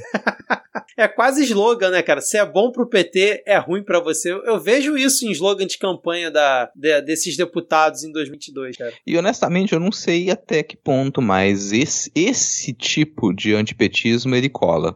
O antipetismo vai continuar forte, mas esse tipo de antipetismo, sem nenhuma justificativa além do olha, não vai votar no PT, não, né? Olha, o PT tá ali. Eu acho que é só essa, esse tipo de discurso ele não cola tanto mais quanto antes. Acho que passou o momento. Se você não tiver uma justificativa ali muito explícita para apontando erros do PT, e existem muitos, você não consegue. Ela poderia. Infelizmente a Bia Kicis, né? Ela não é aí uma pessoa das mais providas de, de capacidade intelectual. É. Mas você poderia resgatar qualquer tipo de erro do PT. Desses 16 anos de governo não ia faltar. Pra você poder falar, opa, cara, é isso aqui que vocês querem? Mas não, foi incapaz. É. E, e teve os outros também que é, focaram na votação simbólica, tipo a Carol Detone. Votei sim contra o fundão. A orientação do PSL na votação simbólica valeu. O processo da votação simbólica é definida pelo regimento interno nos termos da imagem ao lado. Eu votei a favor do texto base da LDO, mas no destaque sobre o fundão fui, sou e continuarei sendo contra. Então agora a votação simbólica vale mais do que a votação em plenário, cara. Muito bom. É, vamos lá. Próximo tópico aí, Rodrigo. Do que, que a gente vai falar? Você falou que ela tá meio adormecida, mas tem,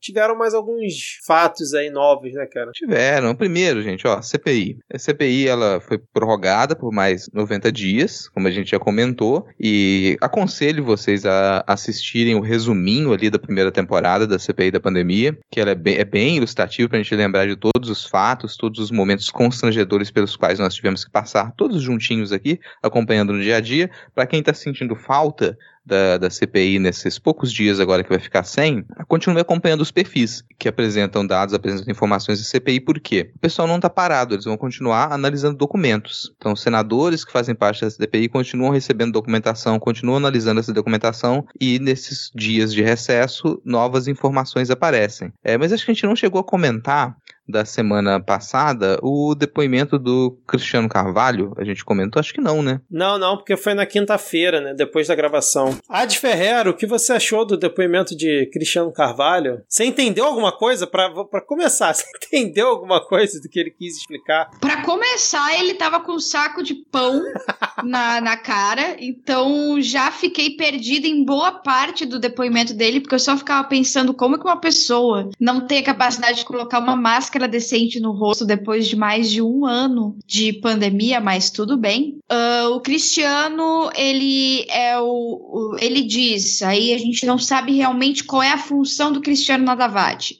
Ele diz que ele é apenas um vendedor que tem uma ligação não contratual com a Davati, mas de acordo com o Domenguete, ele é CEO da Davati, né? Então são várias coisas que a gente não sabe quem Céu. é Cristiano. Ele é CEO da Davati.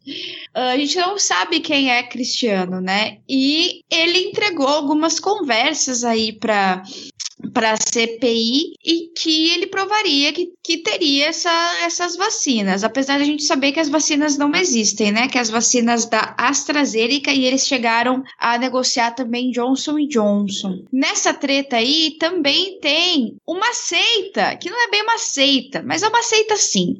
Secretaria Nacional de Assuntos Humanitários, que na verdade é uma ONG, mas que também não é bem uma ONG, com um reverendo que iria fazer todo este caminho e que colocou a Davat lá no, no alto escalão do governo federal. Você entendeu alguma coisa? Ninguém está entendendo o que está acontecendo.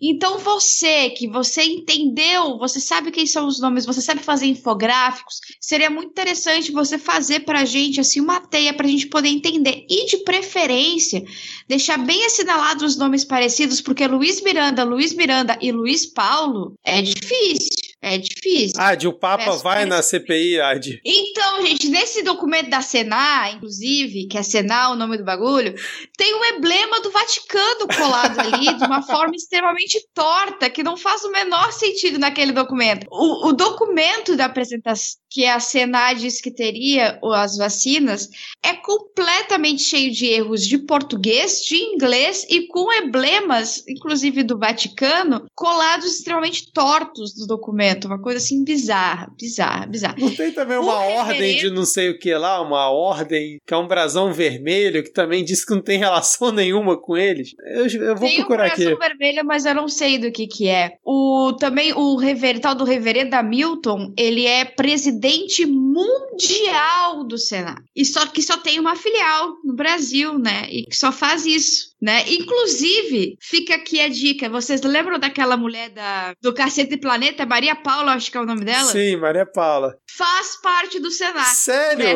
Ninguém iria acreditar, mas é Caraca, verdade. Ela mano. faz parte do Senado. Ai, gente, só, eu tenho uma coisa que eu tô esquecendo o nome aqui agora, mas durante o depoimento dele apareceu uma outra organização que ninguém soube explicar o que era. Era o que era Pra Frente Brasil, Alô Brasil. Ah, Instituto coisa. Força Instituto Brasil. Força Brasil, Força que, Brasil. Já, que já tá envolvido no, no na, CP, da, da CPMI das fake news, né? O Instituto Força Brasil tem bastante sites e blogs que disseminam fake news, principalmente contra a vacina também. Ah, e eles cara, é estavam é ajudando cara. a negociar. Né? Ele pegando os o Cristiano pegando os documentos lá. Olha só, esse pessoal ofereceu vacina para os Emirados Árabes, ofereceu vacina para não sei qual país, ofereceu para cima. Eu tenho, eu tenho aqui umas 10 cartas eles saindo oferecendo vacina para todo mundo. Vacinas que não existiam. Novamente aqui os, os laboratórios eles a todo tempo dizem e disseram que não estavam autorizados a negociar a vacina a não ser que fossem com governos. Então eles não iam negociar a vacina com, com empresas privadas. É, e mesmo assim o Cristiano insiste naquilo. Achei curioso ele dizer que ele é que tinha sido procurado pelo Dominguete. Sim, é curioso mesmo. Ele foi pro, o, o ele foi procurado pelo Dominguete já com a. O print, o, rapidinho, o print. Oi, eu sou o Dominguete. O print que ele apresenta. A gente vai descobrir que o Dominguete é o hacker, cara, aqui. Cara. E quando, quando o Dominguete se apresenta, ele já se apresenta com essa relação com a Senar, né? Então, isso é. O, o depoimento dele foi muito confuso por causa disso. Ele deu uma ordem completamente diferente da, das da, das questões, né? O que dá para ver que o Dominguete realmente foi plantado ali com uma história esdrúxula que não colou e que no final das contas só piorou ainda mais a imagem de Jair Bolsonaro do governo. É, cara, o, o, Domi, o Dominguete, ó, o Cristiano, ele conseguiu inverter toda a lógica do depoimento do Dominguete. Imagina pegar um depoimento e pega outro cara que tem ligação com ele inverte toda a lógica. Ele mudou toda a ideia do, do depoimento do Dominguete. Eu achei uma coisa assim inacreditável. Ao ponto dele começar a dar vários nomes, como essa galera do Instituto Força Brasil, que é um bando de alucinado defensor do, do Bolsonaro. Tem lá o tal do Coronel, Coronel Elcio, e tem uma outra galera lá que, porra, uns apoiadores dele muito loucos da vida. É, falando em infográfico, isso é complica, porque tem mais Elcio, né? Tem vários Elcio ali agora. É. A, a TV Senado tentou fazer um infográfico e deu ruim. Fica, não dá para entender nada, porque o infográfico começa a crescer na tela, crescer na tela, crescer na tela, e chega uma hora que você percebe que nada daquilo faz muito sentido, porque eles tentam organizar as quatro ou cinco linhas de investigação da CPI, que é, é compra de vacina daqui, prevaricação dali, é, respiradores nos, nos governos estaduais de cá, e vai juntando, e no fim das contas você precisa conectar todas as coisas. Então é muito difícil você fazer um infográfico desse se não for em 3D. Eu preciso de um infográfico desse em 3D para ele poder fazer sentido. Achei é, engraçado também nesse, nesse depoimento do, do Cristiano que, bom, os senadores eles estavam lá tentando encontrar uma lógica naquilo. E nem os senadores governistas, nem os senadores da oposição conseguiam encontrar muita lógica. Então eles faziam perguntas para tentar chegar a alguma coisa. Então eu perguntava, mas fulano de tal, ele estava envolvido com isso? Não, fulano não, mas tem esse outro nome aqui. Ah, mas e fulano? O nome de fulano? Ricardo Barros? Não, Ricardo Barros não, mas tem esse outro nome aqui. E toda hora ele trazia um nome diferente, cara. No fim das contas, o depoimento dele quase que abriu uma nova linha de investigação. Quer dizer que você tem uma organização paralela de coronéis que eles estão interessados em fraudar as compras de vacinas. Sendo que o Cristiano o tempo todo é, ressaltava que não, mas fulano de tal, coronel fulano de tal, é uma pessoa que eu confio muito. Eu não acredito que ele seria capaz de fazer isso. o coronel Elcio está há não sei quantos anos nos Estados Unidos, eles nem se isso, conheciam é. até então. É adido do Brasil na embaixada do, dos Estados Unidos, né, cara? Ao ponto do Fernando Bezerra é, falar que ele tava, como é que era? Envergonhado com tantas pessoas sendo citadas, né? Ele tava se sentindo. Não era envergonhado, ele usou um outro termo, ele tava se sentindo constrangido, né? De estar tá ouvindo tantas pessoas ligadas ao governo em tantas histórias de maracutaia. Cara, eu acho que foi um depoimento bem, assim, não sei se vai ser producente isso não, cara, porque a CPI agora na, nesse recesso se dividiu em sete grupos, né, para analisar, para focar, né, analisar ali o gabinete paralelo, analisar a compra de vacina, pedido de propina, são sete grupos, e eu acho que esse do esse depoimento do Cristiano não vai agregar em nenhum desses, porque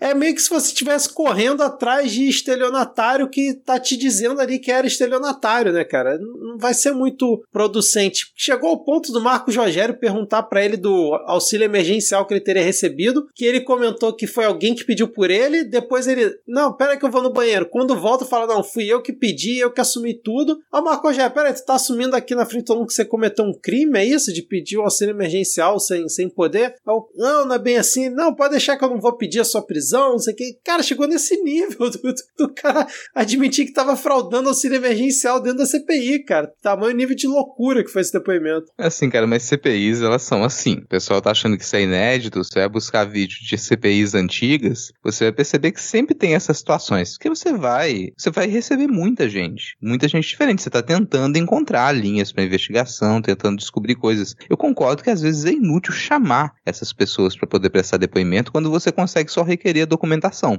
Então não vejo tanta necessidade de você chamar essas pessoas. Nesse caso, o que fica evidente é que o governo, em diversas situações, ele deu muito mais atenção para estelionatários, nitidamente estelionatários, nitidamente trambiqueiros, enquanto não dava atenção para empresas sérias. Porque o comparativo que você tem que fazer na hora que você pega esse tipo de depoimento é: olha a quantidade de gente do governo envolvido com essa maracutaia, dando atenção para esse bando de trambiqueiro, enquanto você tinha centenas de e-mails da Pfizer esperando para serem respondidos e não eram respondidos. Essa é, é, é o comparativo que você tem que fazer. Então cria-se também uma imagem ali, você cria uma impressão para as pessoas compreenderem o que está acontecendo. É isso que o governo está fazendo, é isso que ele deveria ter, ter feito. Daí a irritação do Marcos Rogério e de outros o tempo todo falando: mas estão criando uma narrativa, estão, isso é mais uma narrativa, vamos colocar por terra essa narrativa. Porque no fim das contas tem uma narrativa sim. Você está construindo uma narrativa, claro. Tá causando impressão para as pessoas sim. poderem compreender o que aconteceu. Não se esclarece qualquer espécie de crime se você não conseguir evidenciar a narrativa. Contar uma história, claro. É, uma narrativa não é uma mentira. É. Vou contar para vocês. Narrativa não é uma mentira. Você pode narrar fatos reais. É porque eles estão querendo associar esse termo exatamente à mentira, cara, a base governista. Muito bem. Mas eu concordo com a Ad, cara, que para mim, no fim das contas, tudo é uma seita e os caras, sei lá, é uma galera que acredita em pirâmide, sei lá, é, como é que era aquele?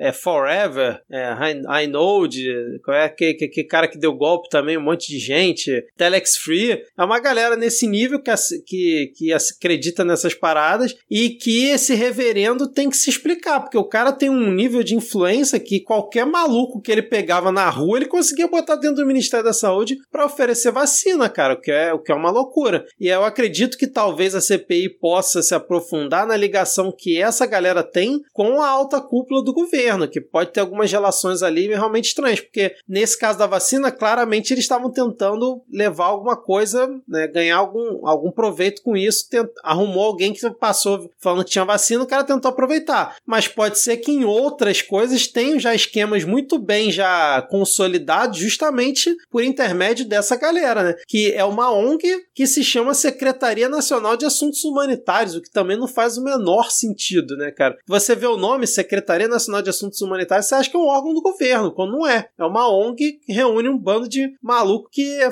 é fanático por brasão. Não sei se tem um nome para isso, quem é viciado em brasões, sei lá se tem uma, uma categoria específica. Cara, o Cristiano até justifica, mas a gente recebeu essa comunicação aqui e a gente nem desconfiou, porque tinha todos esses logos aqui embaixo aqui e parecia muito sério e a gente acreditou. Sim, exatamente, cara. Ai, que loucura. Bom, vamos isso, ver. Isso me lembra uma, uma tática minha quando eu trabalhava em, em, em alguns ambientes de governo que quando eu não queria ser incomodado, eu tinha que passar de um lugar para outro, pera, não estou exatamente com nada para fazer agora, mas eu não quero que ninguém me dê trabalho. Eu simplesmente pegava qualquer pastinha ou qualquer folha em branco e eu saía andando muito rápido com uma folha em branco, uma pastinha, ou uma folha com qualquer logo ali também que as pessoas, opa, essa pessoa está levando algum documento importante daqui para lá, com uma pasta, não vou interrompê-la.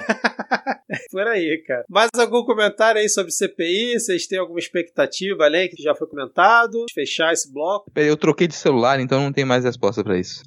Agora que eu troquei de celular, essas, essa, essa informação ela se perdeu. que foi basicamente o que o, o Lineu Miranda ele falou, né, recentemente, que ele trocou de celular e por isso ele não tinha mais as mensagens que comprovariam a reunião dele com o presidente Jair Bolsonaro, mas que ele na época encaminhou as mensagens todas pro irmão dele, que certamente não deve ter trocado de celular. É, exatamente, cara. É isso então, mais algum ponto para falar? A gente já emenda aqui com a adivinha que tem relação com justamente com esse assunto aí que o Rodrigo falou já fazendo um gancho. Então, vambora pro adivinha.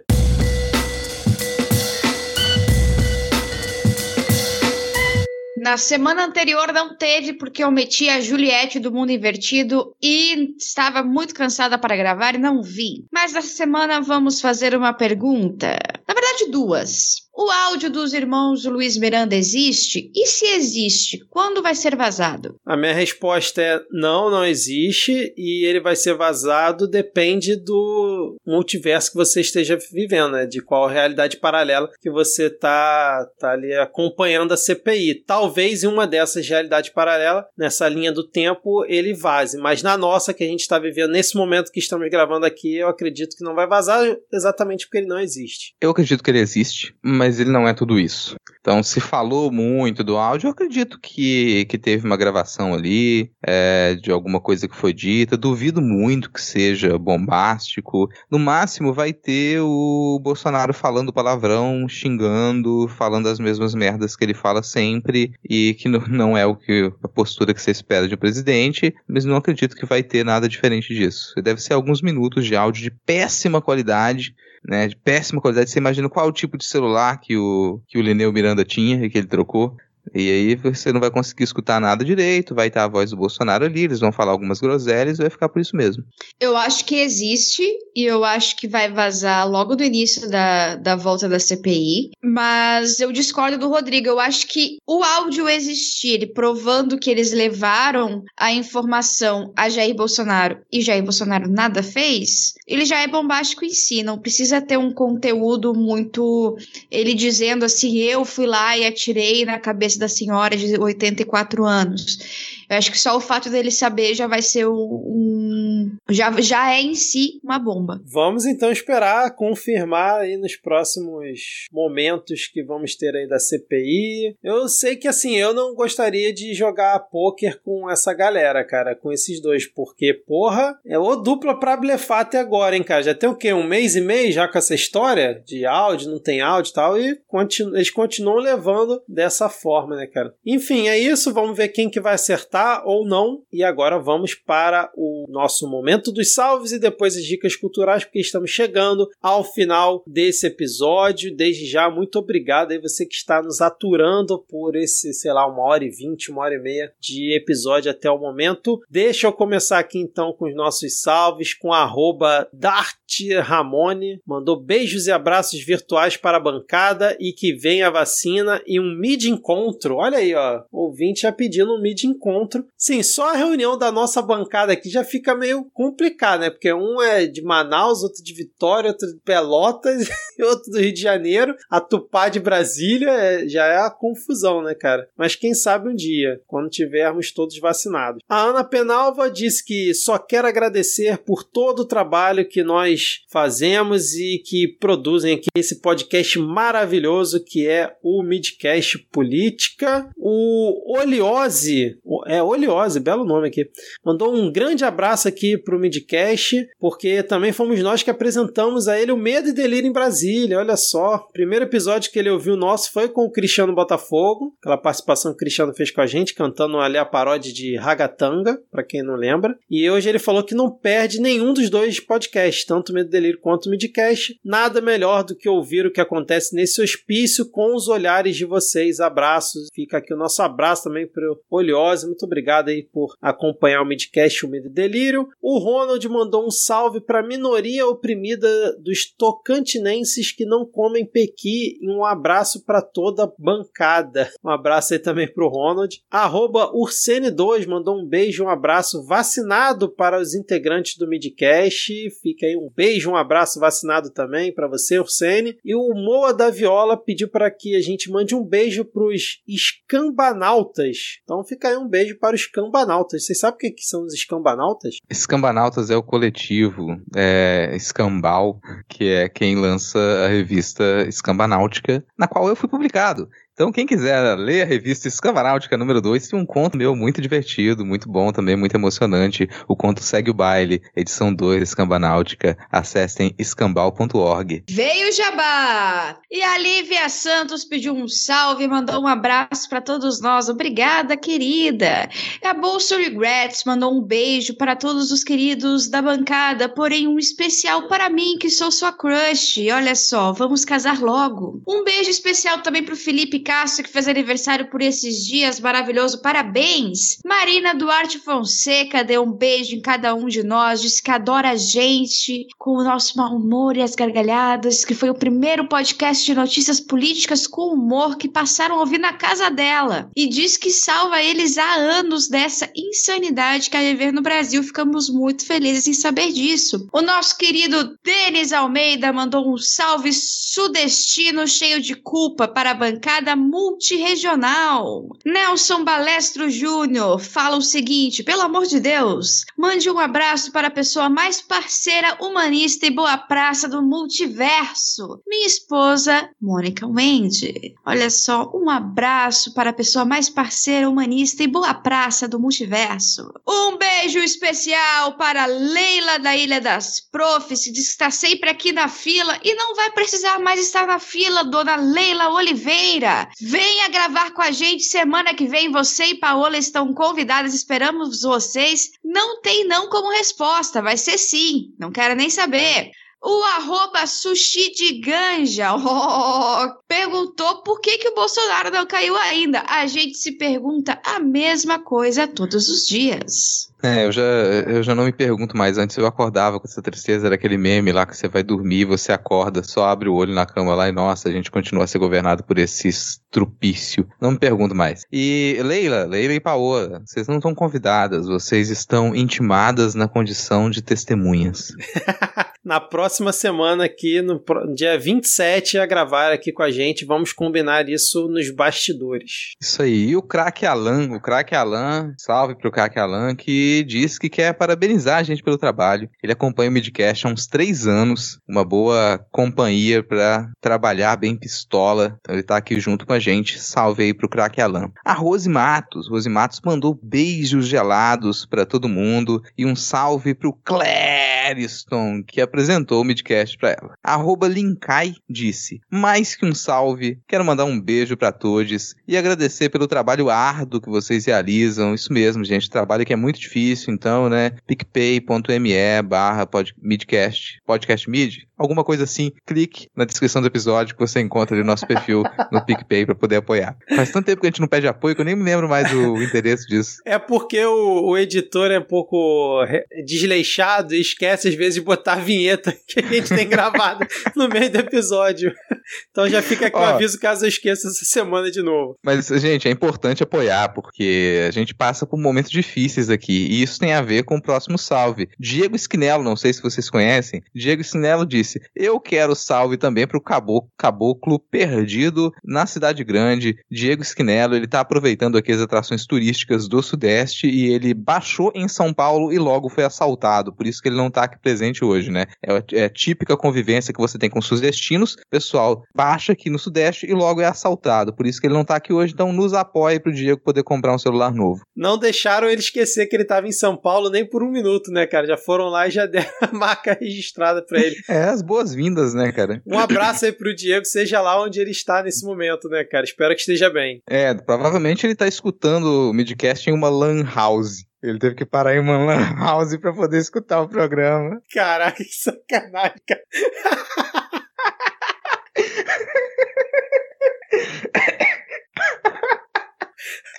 Eu tô imaginando realmente a cena. Sei lá, o Diego lá pra Lapa, encontrando alguma lan house escondida na Lapa. Eu tô retomando ar. Ah, fica aqui, ó, um salve pra Lele Riso, Lele Riso aqui, reclamando do frio de Vitorinha. Diz que não aguenta mais 18 graus em Vitorinha. 18 graus aqui é um frio antártico. Então o pessoal tá congelando em Vitorinha e provavelmente vem aí mais algumas ondas de frio polar. Fico aqui com a minha aposta de que breve teremos neve em Vitorinha. Só pra dar imagem aqui pro ouvinte, nós temos nesse momento a Ad de touca, cobertor, casaco, sei lá mais o que que ela está, e no outro lado da tela tem o Rodrigo sem camisa. É, isso. Durmam com essa, com, com essa imagem assustadora. Arroba Oderecodeco, ótima arroba, não sei se eu pronunciei corretamente, mandou um semi-beijo para um dos melhores podcasts, segundo o índice MR, que é o único índice no qual a gente confia. Arroba Lucas Plancos disse: Se ainda der tempo, um abraço para mim, um salve pro treinador Pokémon, arroba Garoto Luquicão, que provavelmente está ouvindo isso e recebendo seu salve no Twitter de uma Lan House. E não tá caçando Pokémon porque ele está sem celular. Ó, fica a dica aí, Diego. Se você conseguir roubar o celular de alguém na de algum Faria Limer, você vai poder usar o celular dele para ouvir o midcast e caçar Pokémon. E aqui o arroba Lucas Blancos deixou também um pau no cu da direita, da diretoria do Flamengo, que só faz merda. Não sou torcedor do Flamengo, não se nem lembro se o Vitor é torcedor do Flamengo, mas isso me, me leva ao último salve, porque a gente tem aqui um último salve bem especial de uma pessoa que talvez vocês conheçam, talvez não que é um, um rapaz conhecido como arroba erro500, que ele diz, gostaria de pedir um salve para o melhor podcast do Brasil. Então a gente vai encaminhar isso para o podcast da Leila, só porque essa semana é o meu aniversário. No caso, o aniversário dele. Então, Ad, vamos cantar. Vamos cantar. Vamos cantar vamos especial cantar. hoje. Vamos cantar especial, especial. especial. Só um minutinho aqui, deixa eu... Desculpa, professora de voz, não era para fazer isso. Eu, eu, eu, tô, eu, tô, liberado para cantar também junto? Posso? Não, você fica aí, você só. É, você escuta, okay, bate obrigado. palma, sorri, diz. É para mim, é. É. 3, 2, 1. Para, para, para você. Essa data querida. Parabéns felicidades. Continua, cara. Para, pa, pa, pa, pa, pa, parabéns. Viva o Vitor! Uh! Viva! Cara, tô muito honrado com esse parabéns. Foi um dos melhores que eu já recebi. Não, cara, faço 34 com carinho de 37. É pra poucos. Mas eu fiquei Pô, muito honrado. Acabei de descobrir que você é mais novo que eu, cara. É, fiquei muito honrado aqui com parabéns você. Me senti aqui no, na pele dos ouvintes. Muito bom, cara. Muito obrigado aí. Dia 22 de julho, quem tá ouvindo já vai ter passado, mas volta lá vai lá no Twitter e manda os parabéns mesmo assim, porque eu gosto de receber os parabéns. Muito obrigado. hein? Ele é Nada- leonino. Na- nada forçado, né, cara? Eu fui lá no, eu fui lá com o meu perfil no tweet dos salve e pedi um salve, um feliz aniversário pra mim, né, cara? Cara, a casa é sua. O mínimo que você vai fazer é poder avisar pras pessoas que é seu aniversário quando elas estão chegando na sua casa, né? Ai, ai. Vamos lá então. Quem quer começar com as dicas culturais aí? Eu vou começar porque eu descansei, eu consegui assistir séries e filmes, isso é ótimo. E eu vou indicar a primeira série que eu acho que vocês já devem conhecer, chamada Pose, que fala sobre a vida LGBT em 1980, final do- da década de 80 início da década de 90, com a questão da AIDS e pessoas ridículas que jogam seus filhos na rua simplesmente porque eles não atendem às suas expectativas de vida. Também vou indicar um filme que também todo mundo deve ter assistido, mas se não assistiu, assista. Cruella é um dos melhores filmes que eu já assisti da Disney e nem vou falar nada, é muito bom. E é isso, a mulher não deve justiça por Cruella, é isso aí. Isso aí, cara. The category is podcast.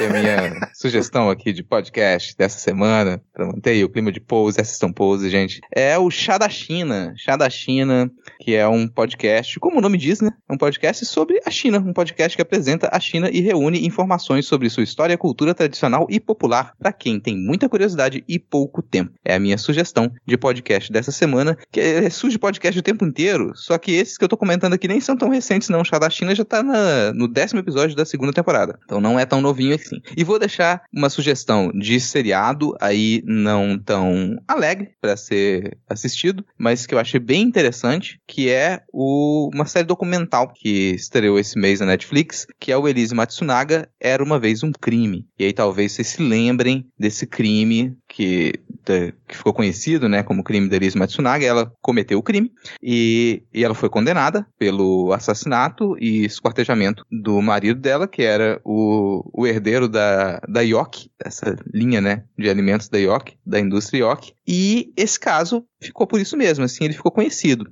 Pra quem se lembra da, mais ou menos, você lembra como é que foi o show de horrores da imprensa da época. Só que esse documentário ele traz uma outra, uma outra perspectiva, porque ele vai entrevistar a própria Elise Matsunaga na primeira vez que ela sai, tá? Uma, uma das saidinhas, na primeira saidinha que ela tem do presídio, vai entrevistá-la e contar alguns detalhes da história de como foi o julgamento. Então, pra quem quiser entender como que o nosso judiciário ele continua a ser misógino, ele continua a se utilizar das leis para poder construir narrativas que elas são capazes de tornar mulheres em monstros, vai assistir Elise Matsunaga para ficar um pouco mais com nojo do nosso judiciário. Muito que bem, eu tava dando uma olhada aqui nos títulos dos episódios do Chá da China e, cara, fiquei interessado em vários episódios aqui, cara. Tem um aqui que é a balada de Mulan, aí tem outro que é mandarim ou chinês, pra você aprender a diferença. Gostei, cara, acho que eu vou ouvir depois. Bom, eu tenho três indicações essa semana. Primeiro é um vídeo do Porta dos Fundos, o Sudestino, que acho que a gente já, já comentou, já usou esse termo aqui algumas vezes. Cara, muito bom, muito bom. Vão lá e assistam. Inclusive, eu já com esse meu sotaque sudestino, você já, já vai marcando a posição, né, da onde que eu sou. Eu quero indicar a série Loki, que eu acho que a Ad já tinha indicado aqui também, mas é porque agora saiu o último episódio, né, semana que passou, se eu não tô enganado. Eu consegui maratonar, eu maratonei nas últimas duas semanas WandaVision, Falcão e Soldado Invernal, e agora o Loki. Cara, muito bom. Se você tiver assinatura do Disney Plus, ou se caiu no caminhão aí perto da sua casa, assista. E a terceira indicação é o desenho. Se você tem aí filho, filho pequeno, Ridley Jones é um- uma animação original Netflix, tem só seis episódios e é um, um- um desenho que ele já tem, por exemplo, é, personagem não binário, pais de, de um dos personagens são dois pais, né? No caso. Enfim, não vou ficar dando muito spoiler, mas é um, um desenho que é bem inclusivo, vamos dizer assim, bem interessante. E minha filha gostou pra caramba, eu também gostei bastante, então fica aqui a recomendação. Sigam sempre a pequena influência da Heleninha, filha do Vitor, que a menina, toda vez que indica um desenho, ele vira sucesso aqui em casa. então, assim, sigam Heleninha e suas, e suas indicações de desenho. Isso aí, Ridley Jones, a guardiã do museu. Muito bom. É isso então, fechamos aqui mais um episódio do Midcast Político. Semana que vem com Leila e Paola, né? A gente já fez o convite aqui, então a gente já considera que tá certo a participação delas aqui na próxima semana. Valeu, Ad, valeu, Rodrigo, e Até a próxima. Tchau, tchau. Tchau, Tchau, tchau. Boa Valeu, noite. falou. Uh!